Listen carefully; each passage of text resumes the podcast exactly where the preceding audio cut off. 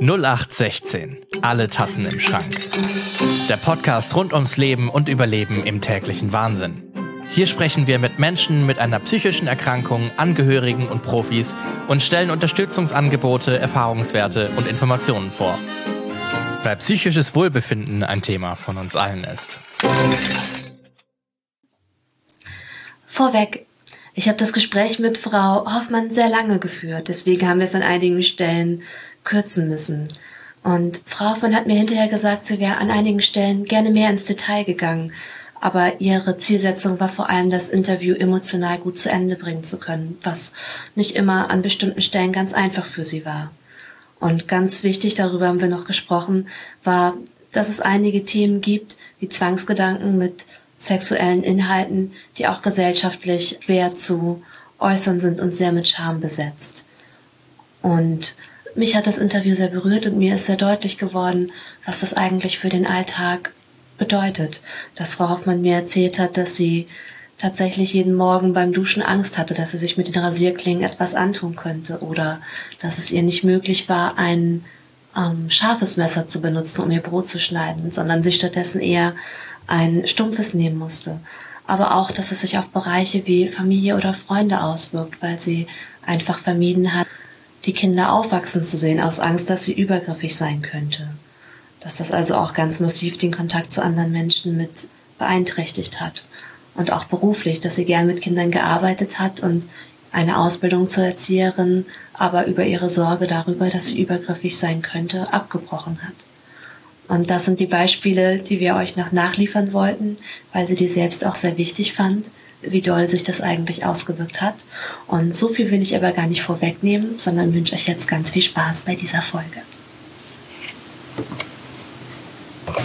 Hallo und herzlich willkommen. Wir sind hier wieder bei 0816 alle Tassen im Schrank. Und ich habe heute Frau Hoffmann bei mir. Und Frau Hoffmann hat uns geschrieben und gesagt, sie würde gern aus ihrer Geschichte erzählen zum Thema psychische Erkrankungen und psychische Gesundheit in ihrem Leben. Und ich sage herzlich willkommen, Frau Hoffmann. Hallo. Frau Hoffmann, schön, dass Sie da sind. Was ist Ihr Thema? Wozu werden wir heute was hören? Ich habe seit vielen Jahren eine Zwangsstörung und habe hauptsächlich Zwangsgedanken und darüber wollte ich heute ein wenig berichten. Wie fing das bei Ihnen an mit Zwangsgedanken und wie können wir uns das vorstellen? Das fing bei mir ungefähr im Alter von 13 an, ähm, dass ich gemerkt habe, ich habe öfter Gedanken, bei denen ich mich nicht gut fühle und wusste aber nicht, mit wem ich darüber sprechen konnte und habe dann äh, alles lieber für mich behalten.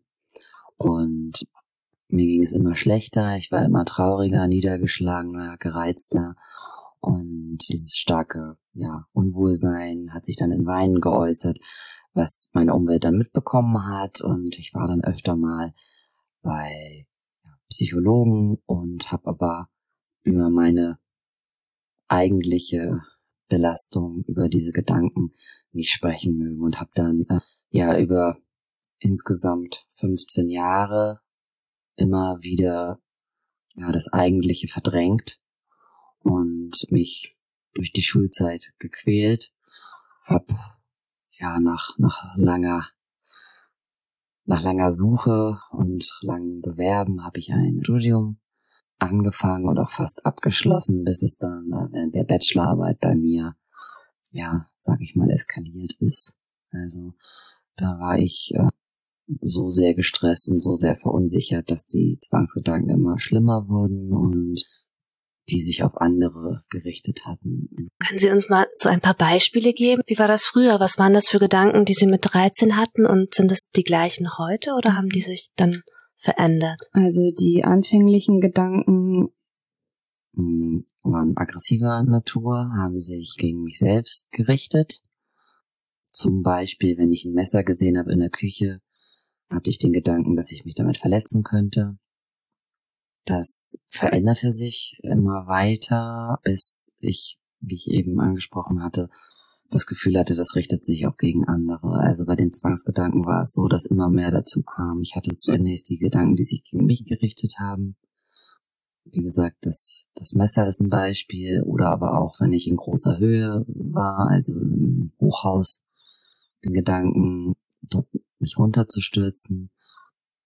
Und als ich merkte, dass es wirklich für mich nicht mehr so zum Aushalten war, in der Zeit, in der ich die Bachelorarbeit geschrieben habe, war es so, dass sich die Gedanken auch anfingen, gegen meine Mitmenschen zu richten. Also, dass ich denen etwas antun könnte, dass ich sie verletzen könnte. Ich hatte den Gedanken, dass ich jemanden, der mir sehr nahe steht, den ich sehr lieb hatte, dass ich den umbringen könnte. Und das war für mich, ja, kaum auszuhalten. Genau. Und da war für mich sozusagen der Punkt erreicht, an dem ich gesagt habe, so so kann und so will ich das nicht mehr, mein Leben führen, das geht nicht mehr. Und da habe ich mich entschlossen, ins Krankenhaus zu gehen. Genau, in den Notaufnahmen. Und ich stelle mir das sehr schwierig vor. Wussten Sie damals schon was über Zwangsgedanken oder haben Sie sich da wirklich die Sorge gemacht, dass Sie jemandem auch was antun könnten? Also diese Einordnung in, ist das ein Zwangsgedanke oder ist das was, wo ich wirklich Gefahr laufe, dass es den Menschen die sich damit noch nicht beschäftigt hatten, ja noch nicht so klar. Wie ging es Ihnen damit? Hatten Sie diese Gedanken? Hatten Sie die Befürchtung? Also mir ging es mit den Gedanken sehr schlecht, weil ich sie überhaupt nicht einordnen konnte als Zwangsgedanken. Für mich waren das Inhalte, die ja überhaupt nicht meinem, meinem eigentlichen Wesen entsprachen, die dennoch da waren, die mich gequält haben und die ja, wie gesagt, überhaupt nicht von mir einzuordnen waren. Ich hatte noch nie etwas von Zwangsgedanken gehört. Zu den aggressiven Gedanken, die sich gegen mich und später gegen meine Mitmenschen richteten, kamen dann auch die Zwangsgedanken mit pädophilen Inhalt. Ja, und das Paket habe ich dann mit in die Klinik genommen, konnte es aber dort auch nicht nicht so aussprechen, nicht so ansprechen, wie ich es jetzt tun kann. Also ich kann es ja schon mal vorwegnehmen, auch in der Klinik wurde die Diagnose Zwangsstörung nicht gestellt. Das hat dann noch insgesamt fast vier Jahre gedauert. Also von dem Zeitpunkt, als ich in der Klinik war, das erste Mal stationär, hat es dann noch vier Jahre gedauert, bis die Diagnose gestellt Wie wurde es denn damals eingeordnet? Also sowohl bei Ihnen als auch in der Klinik, wenn Sie da schon von berichtet haben? Mhm. Ich war, wie gesagt, in der Klinik und bin dort für einige Tage, einige wenige Tage dort geblieben. Also war unter einer Woche dort und habe dort eine Diagnose bekommen, war wegen Depression dort und ich hatte schon dort vor Ort das Gefühl, dass die Diagnose nicht passend ist, beziehungsweise nicht, nicht voll um, vollumfassend das wiedergibt, was ich, was ich fühle, was mein Problem ist. Mhm. Mittlerweile bin ich der Meinung, dass ich das so verstanden habe, dass Zwangsgedanken auch im Rahmen einer Depression auftauchen können. Das wusste ich damals nicht, aber ich hatte schon den Eindruck, dass da noch was anderes auf jeden Fall ist. Und das habe ich auch vor meiner Entlassung angesprochen. Insgesamt kann ich sagen, da wurde mir relativ deutlich gesagt, dass das sozusagen nicht der Fall sei, dass ich eine Depression habe und ich wurde dann, wie gesagt, nach einer Woche entlassen. Genau, das war mein Start in der, in der, Bereich der Psychiatrie sozusagen. Ja. Da haben Sie aber auch schon über die pädophilen Inhalte gesprochen, weil ich mich dann frage, mhm. ist das dann gleichgesetzt worden mit, wir nehmen jetzt an, Frau Hoffmann hat eine pädophile Neigung, weil das, da würde man bei Zwangsgedanken ja erstmal nicht von ausgehen. Also vielleicht als mhm. Erklärung nochmal für die, die sich noch nie damit befasst haben, was ich immer ein ganz gutes Bild dafür finde, wenn man das selber nicht kennt, ist so die Vorstellung von einem Ohrwurm den man hat und der sich immer wieder aufdrängt. Und das heißt nicht, dass man das Lied mögen muss oder dass man das gerne hört, sondern das ist einfach dann auch etwas, was immer wieder ja in die Gedankenwelt eintritt. Ja.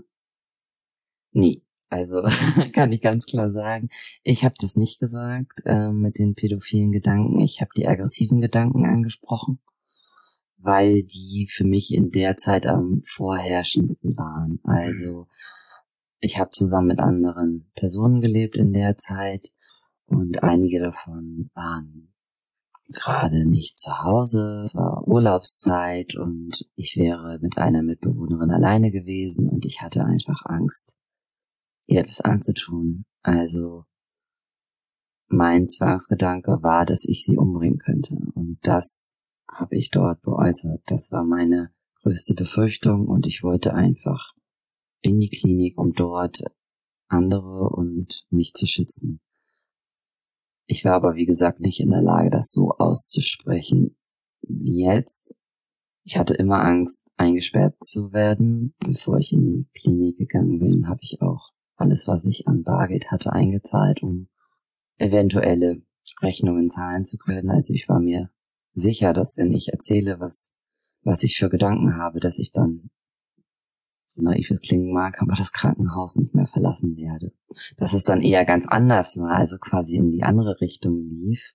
Das hätte ich nicht erwartet. Also das, was ich angesprochen habe, war vermutlich zu zu oberflächlich, zu schwammig formuliert, als dass es in die Richtung ging, als, als Zwangsstörung schon ähm, erkannt zu werden.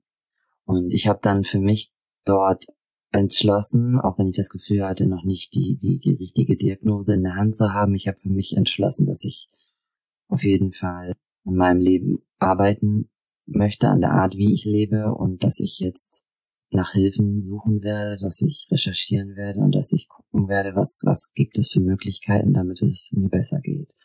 Und genau, so bin ich dann erstmal an eine Beratungsstelle gekommen, habe einen Flyer von der IV bekommen und war da also als erster Anknüpfungspunkt.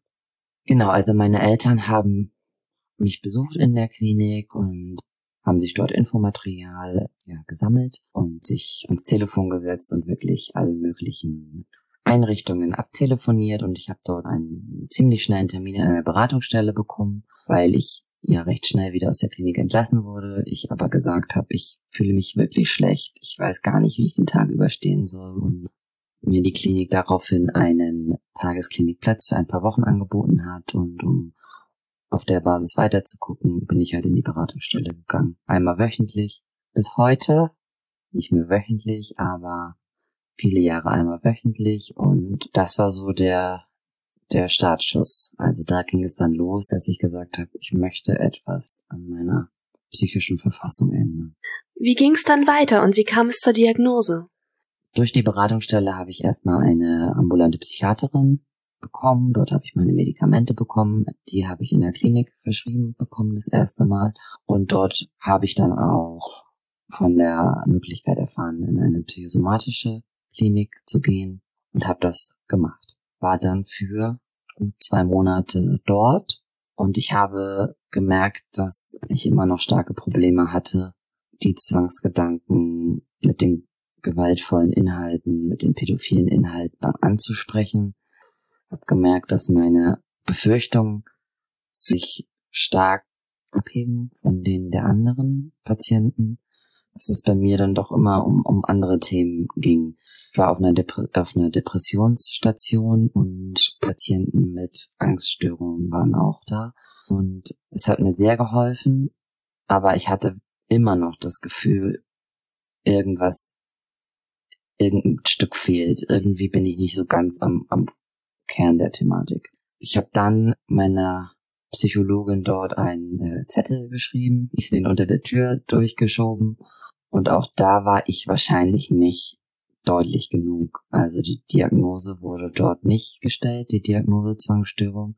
Und ich bin dann wieder nach Hause gefahren mit einer mit einer Persönlichkeitsstörungsdiagnose zusätzlich zu der Depressionsdiagnose und hatte das Gefühl, das passt wieder nicht. Das Teile davon ja, aber das das ist es noch nicht. Und ha dann habe ich den Fokus auf die Suche nach einer ambulanten Therapeutin, einem Therapeut gemacht und habe recht schnell jemanden gefunden, bei der ich auch das Gefühl hatte, ich konnte wirklich gut und offen reden, ich werde wertgeschätzt, ich habe das Gefühl, ehrlich sein zu können und trotzdem war die Scham einfach grenzenlos. Ich habe ungefähr zwei Jahre ambulante Therapie nochmal ins Land ziehen lassen, bis ich es geschafft habe, das Problem in, in Gänze wirklich auszuführen. Also ich hatte ja schon Versuche gemacht in der Psychiatrie und auch in der psychosomatischen Klinik. Ich hatte schon Versuche gemacht, aufzuzeigen, wie es mir geht und habe mir dabei immer sozusagen die, die schwächsten Gedanken, die, die schwächsten Inhalte gesucht, um, um ein bisschen vorzutasten. Ich hatte dabei immer Angst, dass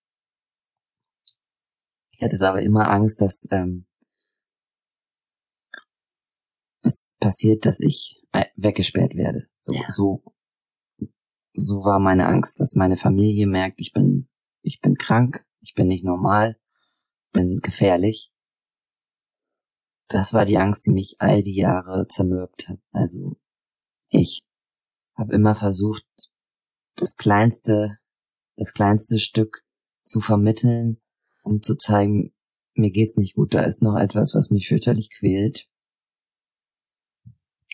Und trotzdem in der Normalität zu bleiben und alles am Laufen zu halten. Also es gab Versuche zu, zu vermitteln, ich habe wirklich ein gravierendes Problem, aber nicht alles aufzugeben, weil ich immer die Angst hatte, ich würde damit das Konstrukt zusammenbrechen lassen. Diese Angst war extrem stark.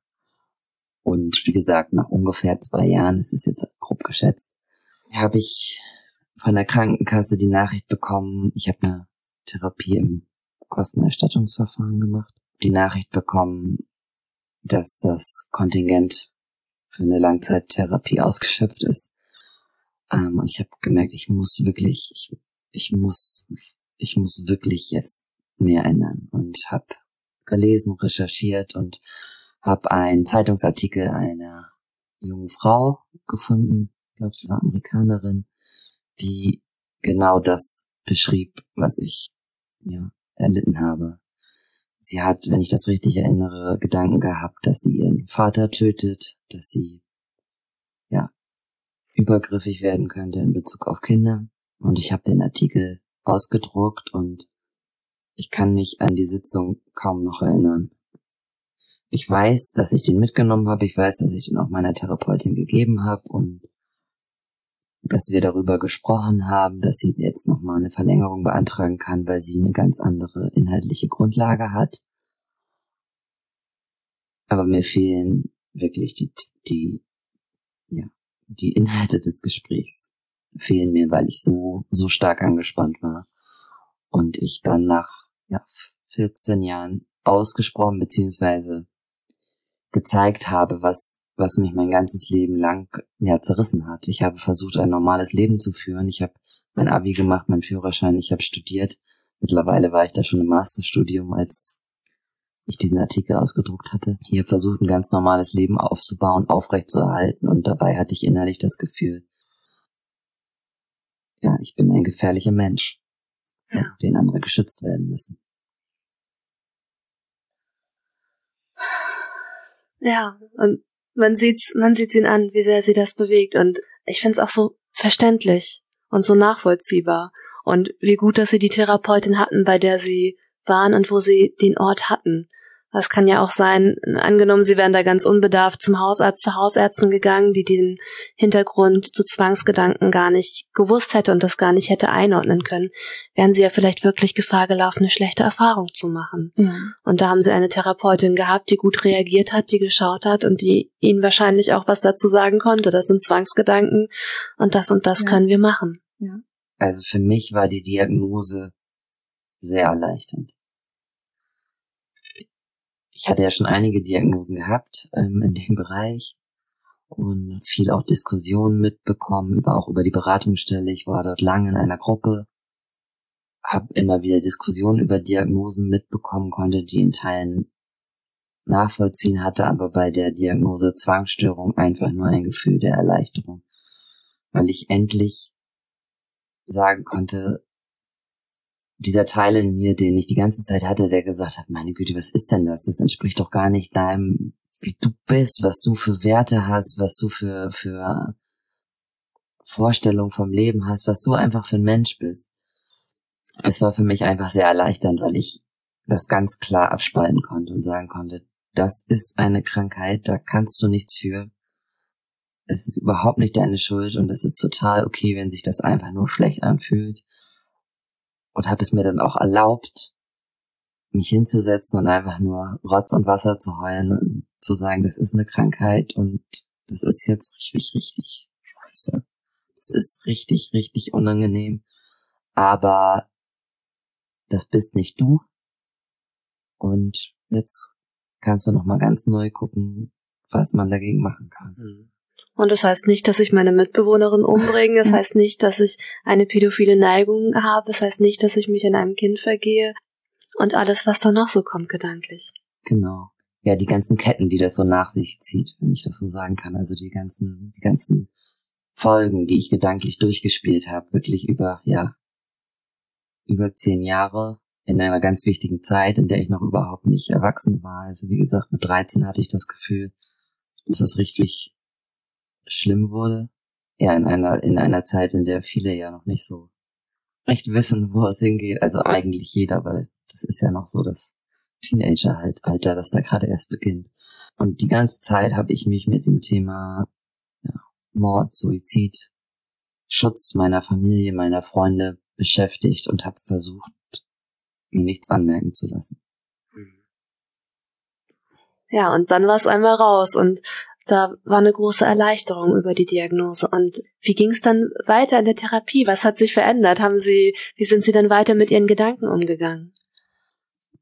Ich konnte tatsächlich bei der Therapeutin noch einige weitere Stunden bekommen. Also ich habe in der ASP eine Betreuerin gehabt.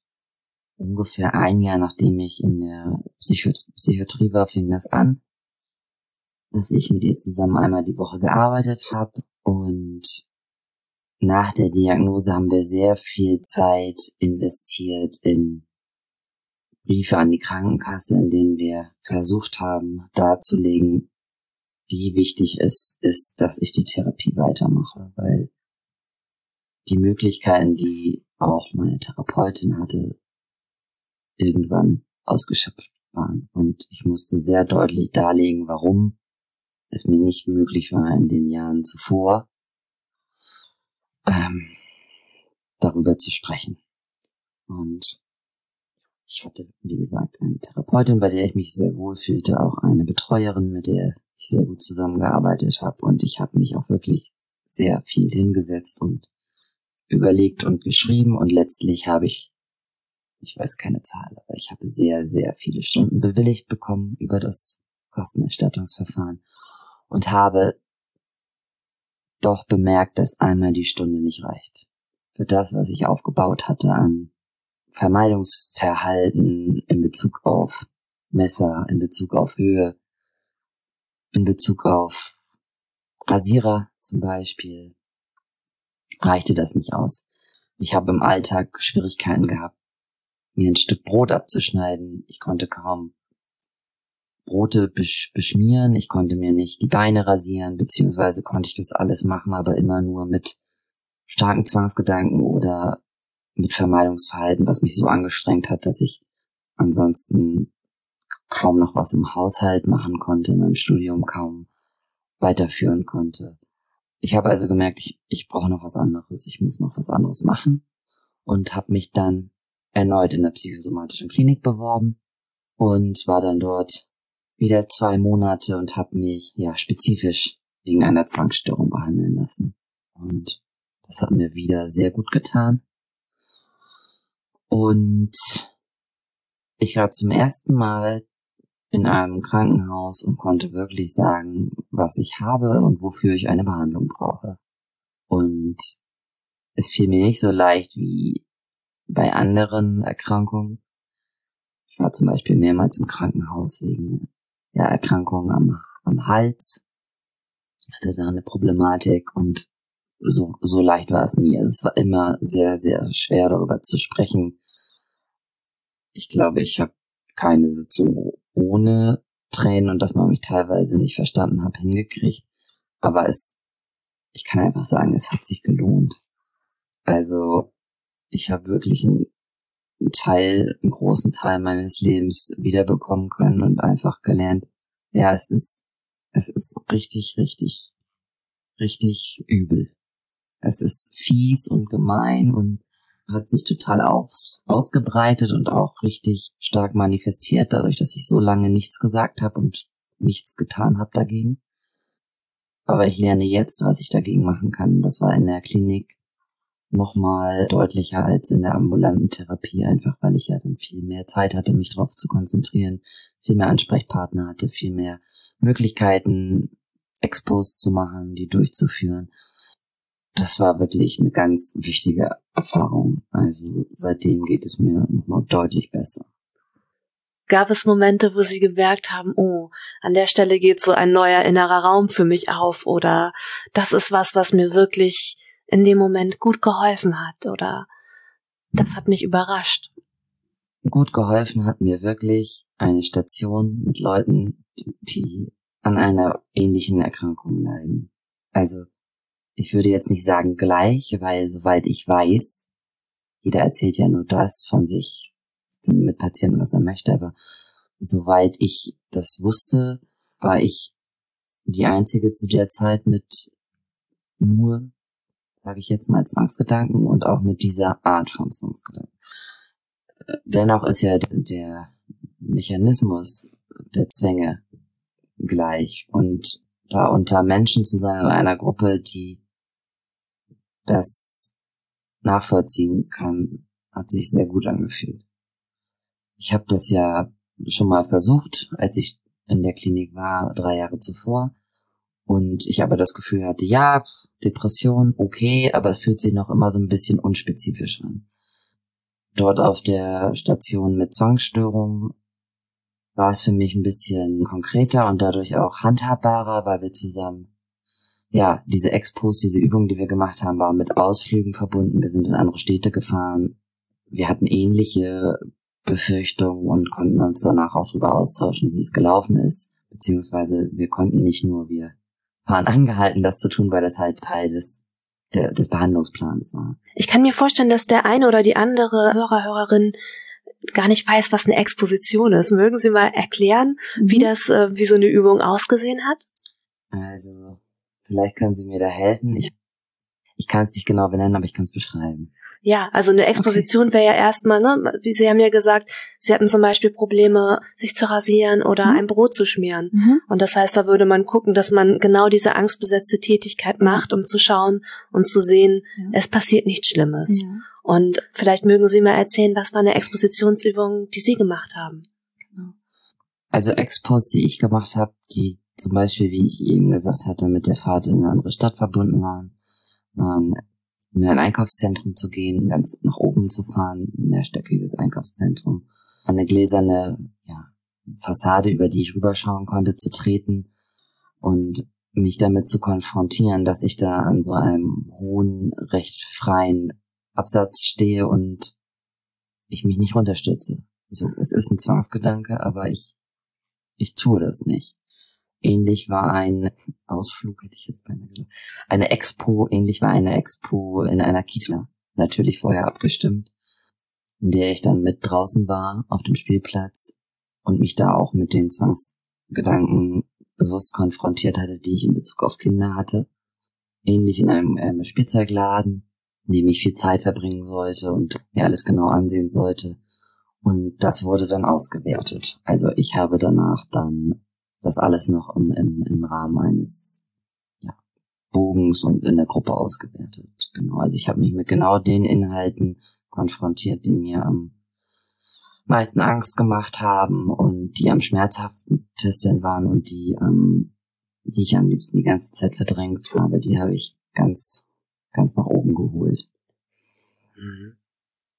Wie haben Sie das geschafft, sich der Situation zu stellen? Das ist für mich schwer zu beantworten, weil es gab für mich keinen anderen Weg. Ich wollte so nicht mehr leben. Das habe ich, als ich in die Psychiatrie ging, so entschieden.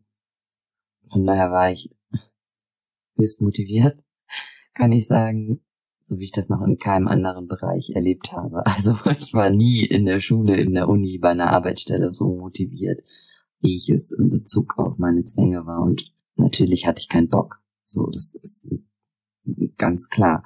Aber der Leidensdruck war so hoch, dass es für mich keine andere Möglichkeit war. Also ich habe mich für das Leben entschieden und dann muss, dann wollte ich da durch. So, es ist, das war die Möglichkeit, die mir aufgezeigt wurde, also habe ich das gemacht.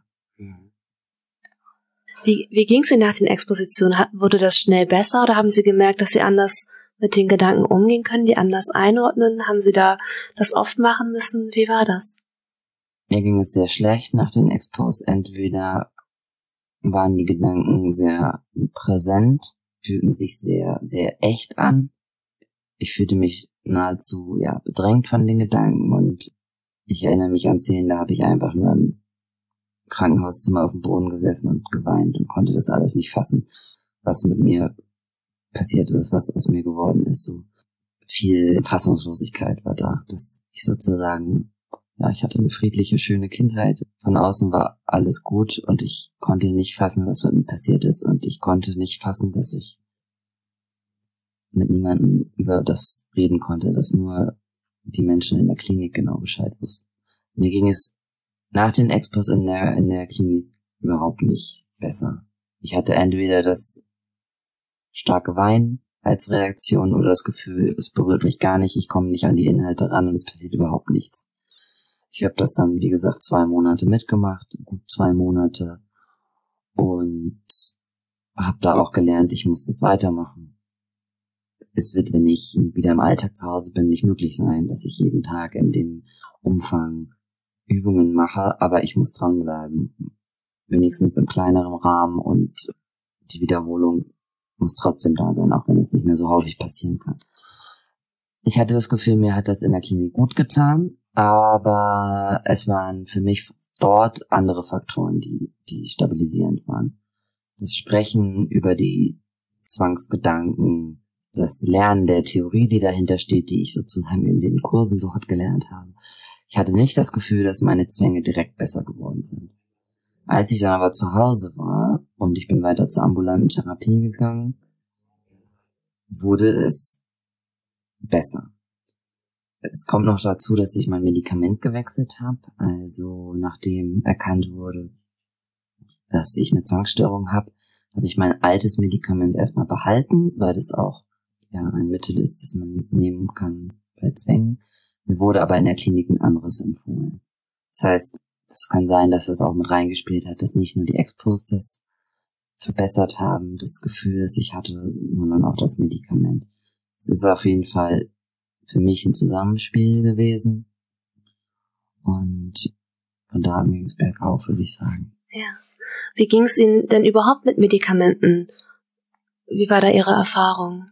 Ist das was, was für Sie leicht oder schwierig war, wo Sie dankbar für waren, wo Sie gemerkt haben, dass es Schwierigkeiten gab, oder? Ich habe schon mit 16 ungefähr das erste Mal ein Medikament aufgrund der Depression des vielen Weins bekommen. Ich habe das nicht lange genommen. Ich hatte irgendwie nicht das Gefühl, dass es mir gut tut. Und ich wollte eher keine Medikamente nehmen. Und habe dann in der Psychiatrie, als ich diesen Zusammenbruch erlitten habe, etwas angeboten bekommen, ein Medikament angeboten bekommen, bei dem ich das Gefühl hatte, ich muss es jetzt ausprobieren. Ich, ich, ich schaffe das nicht ohne. Und ich hatte das Gefühl, mir hilft es sehr gut. Ich hatte am Anfang Nebenwirkungen, Magen-Darm-Bereich, aber ich hatte so ein Gefühl von, ich muss wirklich etwas tun, damit ich da jetzt rauskomme. Und ja, hatte das Gefühl, das ist eine wirklich, wirklich hilfreiche Stütze. Genau. Und seitdem nehme ich Medikamente, jetzt schon acht Jahre durchgehend, mit einem Wechsel des Präparats und habe das Gefühl, manchmal, ich, ich könnte es langsam weglassen von meiner Verfassung. Ich würde nicht sagen, es geht mir super, aber ich wege öfter ab. Was sind die Vorteile, was sind die Nachteile? Ein Medikament ist ja immer noch eine Belastung für den Körper. Mittlerweile seit einem Jahr spiele ich schon öfter mit den Gedanken. Andererseits habe ich mich sehr intensiv damit befasst.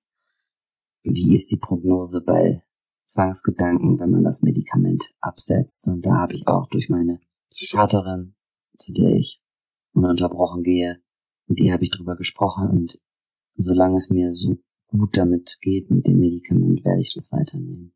Mhm. Und sehe es ja, versuche es als Werkzeug zu nehmen. als Hilfestellung, um alles überhaupt angehen zu können. Ich glaube nicht, das ist ja nur eine Vermutung, ich weiß ja nicht, wie es ohne Medikament gewesen wäre. Aber ich glaube nicht, dass ich all die Punkte hätte umsetzen können, ohne dieses, ja, Medikament, was meinen Antrieb gesteigert hat, meine Stimmung etwas aufgehellt hat. Ich mag mir nicht vorstellen, wie es, wie es ohne gewesen wäre. Was war am hilfreichsten von den Dingen, die Sie gemacht haben? Insgesamt, ich würde jetzt nicht eine Gruppe benennen oder ein Psychiater oder das Krankenhaus. Ich würde, ich würde sagen, der Entschluss, der Entschluss, dass ich gesagt habe, ich höre auf, das zu verstecken. Ich fange an zu sprechen. Ja. Das war das Wichtigste. Und dabei hat es nicht unbedingt eine Rolle für mich gespielt, mit wem. Es kann auch ein, ein, gutes Gespräch gewesen sein mit, mit einer, einer Krankenschwester in der Klinik. Daran erinnere ich mich, was sehr hilfreich war. Das hat jetzt nicht unbedingt was damit zu tun, ob jemand ganz viel Erfahrung genau damit hatte, aber überhaupt, dass jemand zugehört hat und ich angefangen habe zu sprechen, dass ich irgendwann gelernt habe, die Wörter auszusprechen, den Gedanken erstmal grob zu benennen, es vielleicht erstmal zu umreißen. Ich habe ja am Anfang geschrieben, das meiner Ärztin zugesteckt, erstmal zu sprechen. Und das habe ich ja ausgeweitet bis ins Also ganz, bis es ganz extrem wurde. Ich habe ja alles gemacht, also Selbsthilfegruppe, Genesungsgruppe, ambulante Therapien, stationäre Therapien, war alles dabei. Ich habe eine ein metakognitives Training für Zwangserkrankte am UKE gemacht. Also ich habe mich bemüht, so oft und so viel es geht, darüber zu sprechen. Manchmal gab es auch so von nahestehenden Leuten den Hinweis, jetzt schon wieder die Zwänge. Aber wir konnten darüber lachen und es, ich muss das nicht mehr verstecken. Und es weiß nicht jeder alles. Also die ganzen Inhalte weiß niemand. Es weiß vielleicht einer mal ein bisschen hiervon, einer mal ein bisschen davon und nur ich weiß alles. Aber am hilfreichsten war aufzuhören, das alles zu verstecken zu wollen. Das war für mich das Hilfreichste. Mhm. Wie gehen Sie denn ganz praktisch in Ihrem Umfeld damit um? Sie haben gesagt, einige wissen, einige wissen hiervon ein bisschen, andere das. Wie waren die Reaktionen, die Sie bekommen haben? Und wie handhaben Sie das, wem Sie was erzählen können? Grundsätzlich habe ich versucht, jedem alles zu erzählen. Damit meine ich jetzt nicht, dass ich jedem meine ganze Geschichte, so wie jetzt, detailliert auf die Nase gebunden habe. Aber ich habe mich mit der Entscheidung in der Psychiatrie damals, dass ich gesagt habe, ich möchte so nicht mehr weiterleben, auch dafür entschlossen, offen zu sein und dass es mir nicht gut geht, auszusprechen. Ich habe in der Psychiatrie meinen Arbeitgeber angerufen damals. Ähm, ich habe ja studiert und habe aber auch einen Teilzeitjob gehabt und habe meinen Arbeitgeber angerufen und habe gesagt, dass ich in der Psychiatrie bin, dass es mir schon länger nicht gut geht. Ich habe aufgehört, mir Ausreden zu überlegen. Wie gesagt, es weiß nicht jeder alles und ich habe auch nicht irgendwie bis ins Detail alles erklärt, aber ich habe gesagt, mir geht es psychisch nicht gut. Und so handhabe ich das möglichst in allen Bereichen, dass jeder das weiß. Also ich versuche, wie gesagt, nicht immer alles zu erzählen. Manch einen mag es vielleicht nicht interessieren. Ich habe auch schon äh, Reaktionen von Menschen gehabt, die erschrocken waren, ähm, sich vielleicht selbst ein bisschen gefürchtet haben oder das nicht glauben konnten. Ganz unterschiedlich, aber ich versuche, angepasst an mein Gefühl, ehrlich zu sein und zu sagen, entweder ich bin erkrankt oder zu sagen, ich bin ich habe eine psychische Erkrankung oder wenn jemand mehr weiß, zu sagen, ich habe eine Zwangsstörung oder noch detaillierter ins, ins also ins, naja, noch detaillierter ins Detail zu gehen sozusagen. Also so, dass ich möglichst nichts verstecken muss, weil sobald man mich kennt, sei es auf der Arbeit mit mir näher in Kontakt tritt oder im Studium oder befreundet ist, irgendwann kommt es doch so weit, dass ich vielleicht mal fragen muss, ob ich da frei haben kann, weil ich einen Arzttermin habe oder zur Therapie möchte irgendetwas ist. Und ich könnte immer sagen, ich habe einen Arzttermin oder ich habe dies oder das. Aber mh, hm, für mich fühlt sich das andere anders an, wenn die anderen Bescheid wissen. Wenn ich zur Therapie gehen kann und sagen kann, das ist für mich überhaupt kein Problem, wenn mich der Kollege sieht und gesehen hat, Mensch, ich gehe in das Haus, an dem Psychotherapie dran steht. Fühlt sich für mich anders an. Deswegen sage ich nicht im Bewerbungsgespräch direkt zwingend, ich bin psychisch krank. Aber wenn es dazu kommt, sage ich, dass ich eine Erkrankung habe seit vielen Jahren. Und ähm, an passender Stelle versuche ich einen Weg zu finden, das offen zu besprechen. Mit jedem. Mhm. Was hilft Ihnen am besten, wenn Sie in der Krise sind? Also, mir hilft es am meisten, wenn ich eine Kombination aus Bewegung, und das muss jetzt nicht Sport sein, da bin ich eher leider der Sportmuffel, also Bewegung, spazieren gehen, ähm, wenn das wieder möglich ist, schwimmen gehen, ja, in Bewegung sein, das tut mir richtig gut geht für mich oft einher dann auch mit Ablenkung, mit anderen Gedanken. Wenn ich draußen rumlaufe, dann sehe ich ähm, viele interessante Menschen oder Schaufenster, was anderes im Kopf. Und das andere ist aber auch der, das, totale Einigeln, der, der Rückzug, das ist für mich manchmal wohltuend, weil ich oft die Reize sehr stark wahrnehme und das oft für mich zu viel ist. Und wenn es mir dann nicht gut geht, dann mag ich das, es mir richtig zu Hause gemütlich zu machen. Also für mich ist dieser Rückzug gar nicht so, für mich ist das nicht unbedingt negativ besetzt. Ich mache mir das dann besonders äh, gemütlich. Also ich habe besonders viele weiche, schöne Decken, koche mir dann irgendwie eine große Kanne Kaffee und ja, lesen nicht unbedingt immer, aber wenn es mir nicht gut geht, dann äh, roll ich mich ein, kann man schon sagen. Und das, das sind so die zwei Varianten. Entweder Bewegung und, und irgendwie ein bisschen wieder in die Gänge kommen. Das dann auch gerne sehr lange, dass ich dann auch wieder so eine gewisse Erschöpfung habe und dann mich auch wieder freue, ja, mir das gemütlich zu machen. Also ich versuche, wenn es mir nicht gut geht, zu gucken, was, nach was ist mir jetzt? Wenn ich jetzt nichts machen müsste, keine Termine was, was würdest du am liebsten tun? Stelle ich mir die Frage dann versuche ich das irgendwie so einzurichten. Klappt mal mehr, mal weniger gut, aber ja, so habe ich mir das eingerichtet, sage ich mal.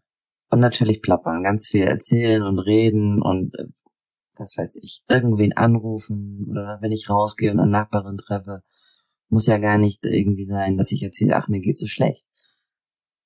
Erzählt sie mir irgendwie, dass draußen die Tauben gebrütet haben und da Junge sind und dann denke ich zehn Minuten später, ach, dir ging's ja eigentlich schlecht. Und das kann sich so schnell ändern. Deswegen ist das bei mir so eine ganz gute Kombi aus Bewegung und in die Welt und dann aber auch wieder so ins, ins Nest flüchten und ganz kuschelig für mich sein irgendwie. Ja. Mhm. Was nervt Sie am Hilfesystem? Ich habe das Gefühl, mir fehlt oft der Überblick. Ich kann die ganzen Hilfsangebote, die es gibt, und ich finde, es sind unfassbar viele, nicht erfassen. Ich habe keine Idee, was gibt es wo. Ich wünsche mir oft, das habe ich schon mehrmals gesagt, ich wünschte mir oft eine Art Plakat, schön groß, kann in Kliniken hängen oder in Beratungsstellen oder warum nicht an der Bushaltestelle, wo es so einen Überblick gibt. Und da muss ja nicht jede einzelne Beratungsstelle drauf sein, aber so ein bisschen eine grobe Struktur, die gut verständlich ist für Menschen, möglichst verschiedener Herkunft und auch so, dass man das erfassen kann, wenn es einem nicht gut geht. Also natürlich, wenn man sich hinsetzt, recherchiert und Internet ist super, findet man viel, aber mir ist was manchmal zu, zu kleinteilig, zu verzettelt. Ich weiß nicht, wer gehört wozu, wann kann man wohin. Das nervt mich. Finde ich für, für, für Patienten, für erkrankte Menschen nicht, nicht übersichtlich genug aus meiner Perspektive. Eine zweite Sache fällt mir noch ein, dadurch, dass ich eben regelmäßig bei Psychiatern bin, nervt mich. Ist nicht oft so, aber wenn ich das erlebt habe, hat mich das wirklich genervt, bis sehr betroffen gemacht. Der Umgang mit Menschen, die erkrankt sind. Ich kann mir vorstellen, dass es oftmals sehr, ja, auch zerm zermürbend ist mit Menschen, die ganz dringend jetzt Hilfe haben wollen zu arbeiten. Ich finde aber persönlich das Abweisen, jemanden äh, abweisen, ohne eine Alternative aufzuzeigen und den in seiner ja, in seiner Not alleine zu lassen, ohne ihm etwas mitzugeben, woran er weiter arbeiten und festhalten kann, finde ich. Hm, ich finde es einfach nicht gut. Also ich, ich habe einfach sehr oft mitbekommen, dass Menschen beim Psychiater abgelehnt wurden. Und das kann ich sagen, das nervt mich. Auch wenn ich das verstehen kann, wenn, wenn sich ein Mitarbeiter so verhält. Ich würde mir allerdings wünschen, dass es zumindest die Möglichkeit gibt, wenn man jemanden ablehnt, ihm einen Zettel mitzugeben, sei es ein Flyer oder was handgeschriebenes, wohin er sich wenden kann. Oder einen Termin in weiter Ferne mitzugeben, so, wenn es erstmal nicht möglich ist. Irgendeine Möglichkeit, ihm mitzugeben, woran er sich entlanghangeln kann, woran er sich irgendwie, woran er sich festhalten kann, sagen kann, gut, es dauert zwar, bis ich einen Termin habe, aber bis dahin weiß ich schon mal, da passiert etwas, da geht es weiter. Jemand nur abzuweisen am Telefon oder in, in echt mit hier nicht und müssen sie gucken, wo sie was finden. Finde ich, sollte nicht passieren beim Arzt. Hat Ihre Erkrankung auch positive Seiten? Ich weiß nicht, ob das sich auch so entwickelt hätte, wenn ich die Erkrankung nicht gehabt hätte. Ich kann ja nur schätzen oder vermuten, aber dadurch, dass ich so einschneidende Erlebnisse gemacht habe. Also ich habe jetzt gerade die Zwangsgedanken im Sinn, die sich auf Pädophilie beziehen, die sich auf ähm, ja, das Töten anderer Menschen beziehen, bin ich sehr dankbar für Momente, in denen ich die Gedanken nicht habe oder für Momente, in denen ich die Gedanken klar als Krankheit einordnen kann und bin sehr bescheiden geworden. Also ich habe das Gefühl, ich brauche wenig für mein Leben, um glücklich zu sein. Natürlich freue ich mich, wenn ich einen neuen Job habe und das Gehalt ist gut oder ich kann mir zwei Wochen Urlaub leisten und nicht, ein Wochenende nur irgendwie. Aber grundsätzlich schätze ich ganz viel in meinem Leben wert und ich freue mich, überhaupt arbeiten zu können dass es mir so geht, dass ich einen Abschluss gemacht habe, dass ich ein Studium geschafft habe, dass ich erste Arbeitserfahrung machen konnte, die über vielleicht ja 450 Euro Jobs hinausgehen, also dass ich es schaffe, mehrmals die Woche arbeiten zu gehen. Das war für mich nicht an jedem Zeitpunkt in meinem Leben so abzusehen und ich bin da sehr stolz, aber auch dankbar darüber. Weil ich habe es zwar mir erarbeitet, aber auch nicht alleine, sondern es waren immer andere mitbeteiligt, andere Menschen. Und das glaube ich geht mit der Erkrankung einher. Würde bestimmt auch vielleicht in Teilen so sein, wenn ich gesund geblieben wäre oder wenn ich vielleicht eine andere Erkrankung habe, gehabt hätte. Aber ich glaube, dass das sind so existenzielle Sachen, jemanden umzubringen, ein, ein, ein, ein Kind zu missbrauchen. Das sind so ganz krasse Themen. Ja naja, die gehen so nah an den Ursprung, an den, an den Menschen. Ne? Also das sind ja nicht so Sachen, die mich verunsichern wie, oh Mann, ich habe irgendwie das Gefühl, hm, ich kann dies und das nicht so gut, sondern es ist so, es ist so im Kern, das sind die Sachen, die die, die Gesellschaft verurteilt, so vielleicht. Ich kann auf jeden Fall sagen, ich bin, ich bin dankbar, dass sich meine stärksten, schlimmsten Befürchtungen nicht bewahrheitet haben, dass es eine Krankheit ist und das ist für mich was ganz Positives. Mein Bauchgefühl über all die Jahre war in Ordnung, dass ich gesagt habe, nee, das passt nicht zu dir. Du willst, dass es deinen Mitmenschen gut geht. Mhm. Du liebst deine Eltern, deine Schwestern. Du möchtest denen nichts, nichts antun und das Gefühl dazu war richtig. Mhm. Das Bauchgefühl. Die Intuition hat gestimmt. Mhm. Ja. Haben Sie irgendeinen Sinn für sich über die Jahre drin finden können, warum sie diese Gedanken haben? Ich würde nicht unbedingt sagen einen Sinn, aber ich habe äh, gelernt, dass sich die Zwangsgedanken auf das beziehen, was dem, ja, dem Erkrankten lieb und teuer ist, sag ich mal so. Das hat mir sehr gut getan, weil ich daran, ich wusste es ja selber, aber daran auch ablesen konnte. Deine Familie, deine Freunde, deine Mitbewohner sind dir sehr wichtig. Und das ist ein total ekelhaftes Gefühl, was, was, was du gerade so durchlebst.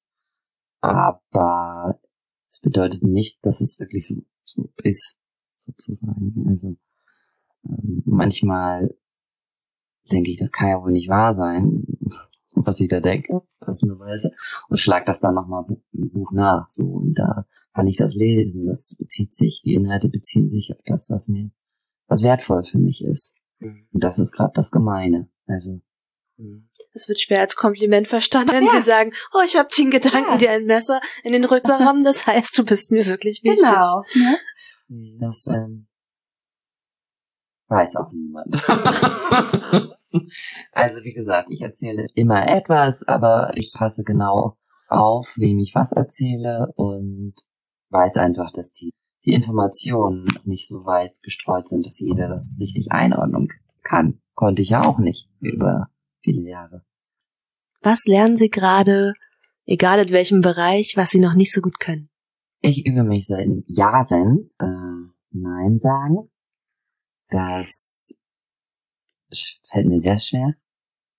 Und ich übe mich auch darin, meine alten Kontakte aus meinem Netzwerk, sage ich mal, Bekannte, Freunde, Familie, neu zu gewichten. Also habe ich mich früher viel an meine Eltern gewandt, um, um zu berichten, um Hilfe zu holen. Versuche ich das zu verlagern, neue Kontakte zu intensivieren. Also nicht neue Kontakte, aber Kontakte, die ich habe, zu intensivieren, um zu gucken, ob sich da dann nicht was verändert, so an der Beziehung zum einen, so, zu den alten Kontakten und auch zu den neuen und auch von meinem Gefühl und ob sich da nicht einige Probleme vielleicht auch so ein bisschen lösen. So, weil ein oder andere Zwang ja vielleicht dann auch mit den alten Beziehungsmustern zu tun hat. Das übe ich. Und das fällt mir sehr schwer, da nicht in alte Muster zu und Frau Hoffmann, ich habe ja immer eine Frage, die vom Gast oder der Gästin aus der letzten Folge kommt, an meine nächste Gäste oder meinen nächsten Gast. Und ich hatte in der letzten Folge Herrn Meyer vom Landesverband für Angehörige psychisch kranker Menschen.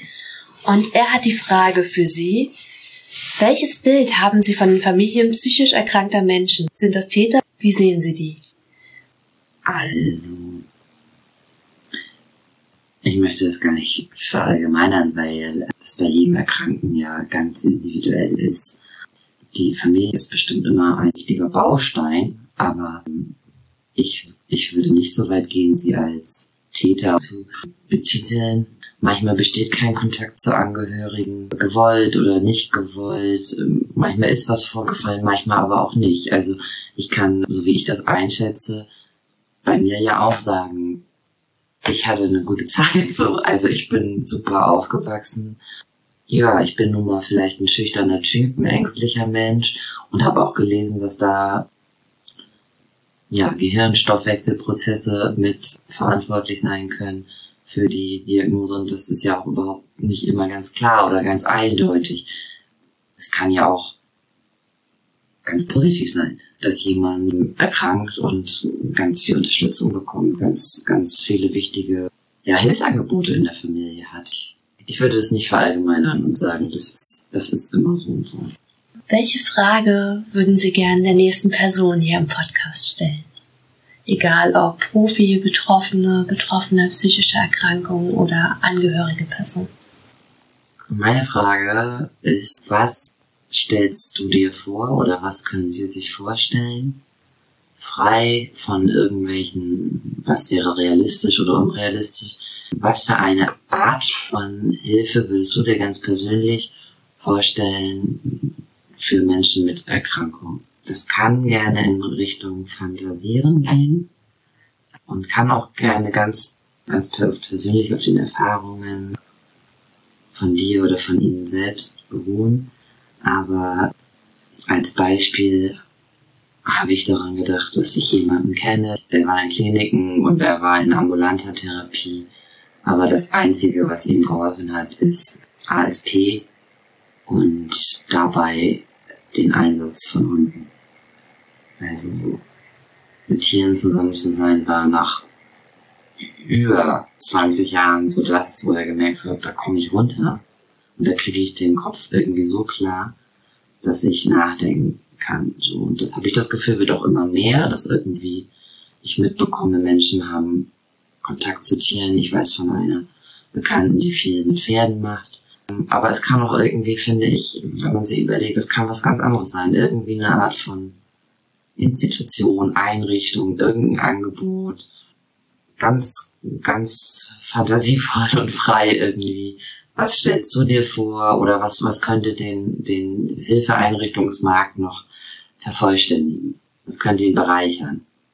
Luftballonlieferant. Keine Ahnung, irgendwie. Weiß ich nicht. Irgendwie was total, so. Keine Ahnung, irgendwelche, irgendwelche Sachen, die noch nicht da sind. Meine Nachbarin hat mir neulich spontan frisch gebackenen Kuchen gebracht.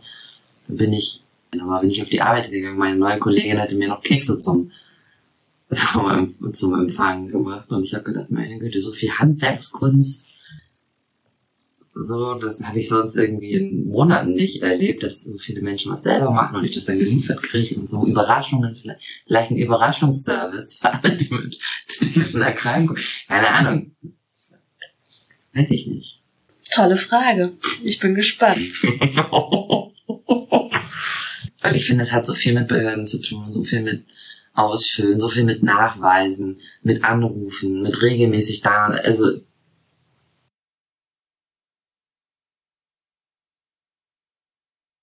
wenn Sie eine SMS schreiben könnten, entweder zum Beispiel an alle Menschen mit Zwangsgedanken oder an alle Menschen mit psychischer Erkrankung oder alle Profis oder alle Angehörigen, was würden Sie schreiben? Ich würde das kurz und knapp halten und einfach nur schreiben, du bist so wertvoll, wie du bist. Einfach nur das. Frau Hoffmann, gibt's irgendwas, was noch ungefragt ist oder etwas, was noch gesagt werden sollte? Mir ist vorhin noch eingefallen, dass ich nach meinem Klinikaufenthalt, der ähm, ganz konkret zum Thema Zwangsstörung war, ja noch weiter in ambulante Therapie war, da waren die Stunden irgendwann dann aufgebraucht und ähm, wenn ich die Therapie weitermachen wollen würde, wurde ich aufgefordert, mir ähm, einen neuen Therapeuten zu suchen, der eine Kassenzulassung hat. Und das habe ich dann gemacht und dort habe ich ja das Glück gehabt, einen Psychotherapeuten zu haben, der sich auf äh, Zwangsstörung spezialisiert hat und dort habe ich nochmal ganz konkret gelernt, was es bedeutet, diese Erkrankung zu haben, diese Zwangsgedanken. Und habe mich besonders mit dem Zwangsgedanken, der pädophile Inhalte hatte, auseinandergesetzt, weil ich gemerkt habe, dass der mich auch ähm, so eingrenzt und so belastet in, in, ähm, in Bezug auf Freunde, die mehr und mehr Kinder bekommen, also Freundinnen und bekannte Arbeitskollegen, die schwanger werden dass ich da wieder neue Ängste aufgebaut habe, mich mehr zurückgezogen habe. Und leider war es so, dass mir die Psychotherapie da nicht ausgereicht hat. Also ich hatte das Bedürfnis, das noch überprüfen zu wollen, das, das untersuchen zu lassen und das, ähm, das Ergebnis zu haben, dass ich von einer ganz äh, fachlichen Stelle ähm, die Aussage bekomme, dass ich nicht pädophil bin. Und ähm, ich habe das mit meiner Psychiaterin besprochen und auch mit dem Psychotherapeuten und beide haben gesagt, dass es ganz typisch ist für einen Zwangserkrankten, dass er gerne immer wieder eine Absicherung haben möchte, immer wieder ähm, sich ja, rückversichern möchte. Letztendlich ist es ja mein Leben und ähm, natürlich muss ich das selber entscheiden und ich habe für mich entschieden, dass ich das einmal mache und dass ich einmal den Weg gehe und ähm, mich an das UKE wende und dort mit Mitarbeitern von Kai werden spreche. Und habe von meiner Psychiaterin da den Kontakt bekommen. Und das hat eine ganze Weile gedauert, bis ich da wirklich auch in der richtigen Stelle gelandet bin. Und bis ich auch einen Termin hatte. Und dann war ich vor wenigen Wochen dort. Und da ging es mir dann ungefähr so, wie es mir ging, als ich den Zeitungsartikel meiner damaligen Therapeutin gegeben habe. Mir fehlen da wieder ein bisschen Teile von der Erinnerung, weil ich so nervös war und ich so große Angst hatte, dass das Schlimmste, was ich mir vorstellen könnte, eintritt. Und ähm,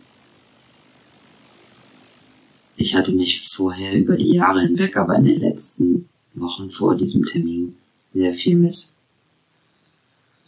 dem Thema Pädophilie befasst. Habe auch viel darüber nachgedacht, wie es den Menschen wohl gehen mag, die pädophile Neigungen haben. Habe versucht, mir, mir vorzustellen, wie es, oder abzugrenzen, wie ist es bei mir, mich zu testen, Reaktionen hervorzurufen und, und äh, einordnen zu können habe in Foren gelesen und in Fachliteratur und war dann bei dem Termin und habe die Nachricht erhalten, dass ich eine Zwangsstörung habe, dass es Zwangsinhalte sind, dass es Zwangsgedanken sind, die ich habe, dass sie bei dem, was sie, was sie von mir erfahren haben, nicht davon ausgehen, dass ich pädophile Neigungen habe. Ich konnte das erstmal nicht glauben. Für mich war die Untersuchung quasi zu oberflächlich. Es war recht, recht äh, schnell so, dass ich das Gefühl hatte, ja, äh, die Psychiater und Psychotherapeuten haben recht. Ich habe wirklich das Bedürfnis, das jetzt noch stärker und möglich von einem Kollegen, der mehr Arbeitserfahrung hat, der älter ist, überprüfen zu lassen. Hatte das Bedürfnis, dass das vielleicht nochmal mit Kollegen im Team besprochen wird, also dass der Mitarbeiter dort nochmal sich eine, eine, eine Zweitmeinung holt. Zum Glück ist das nicht weiter ausgeufert, sage ich mal. Ich wünsche mir zum heutigen Zeitpunkt schon manchmal noch eine zweite Meinung. Und das ist aber so, dass ich denke, ich wüsste gar keine andere Stelle mehr. Ich wüsste nicht, wohin ich noch gehen könnte, wer sich sozusagen noch, noch ähm, mehr mit dem Thema auseinandersetzt. Und ich habe durch die durch das Befassen mit dem Thema Pädophilie gelernt, ähnlich wie bei den Zwangsgedanken, bei der Zwangserkrankung, beim Thema psychische Erkrankung allgemein.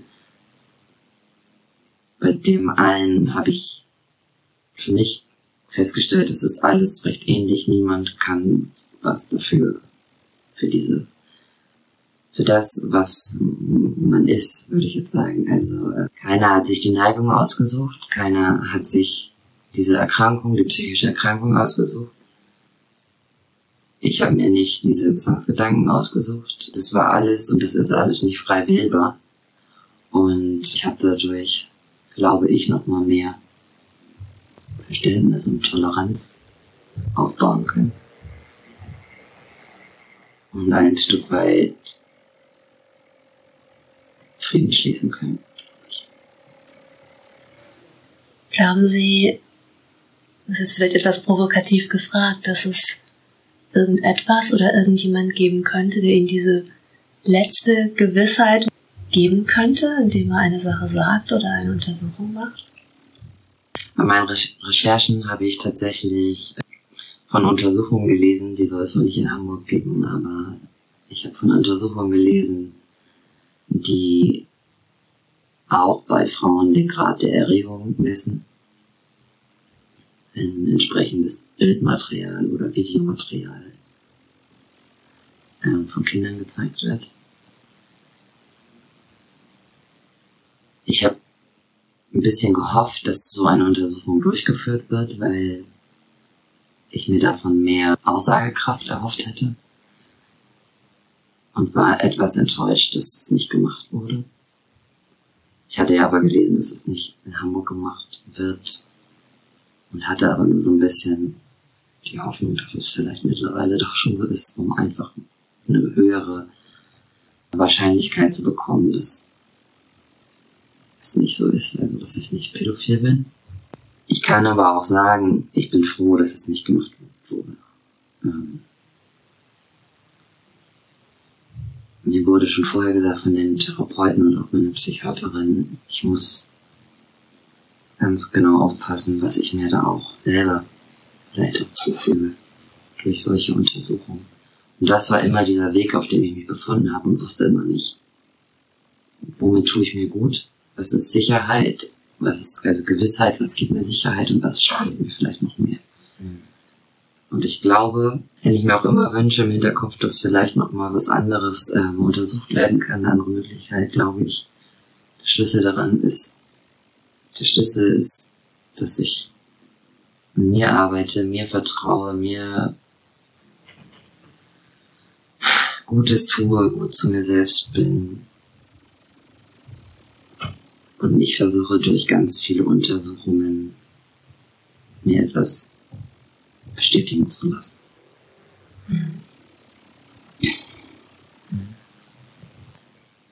Gab es irgendwas, was Sie nicht nur kurzfristig etwas mehr beruhigt hat in der Annahme, nein, ich habe keine pädophile Neigung oder nein, ich möchte nicht wirklich auf meine Mitbewohnerin einstechen oder mich von, vom Hochhaus stürzen?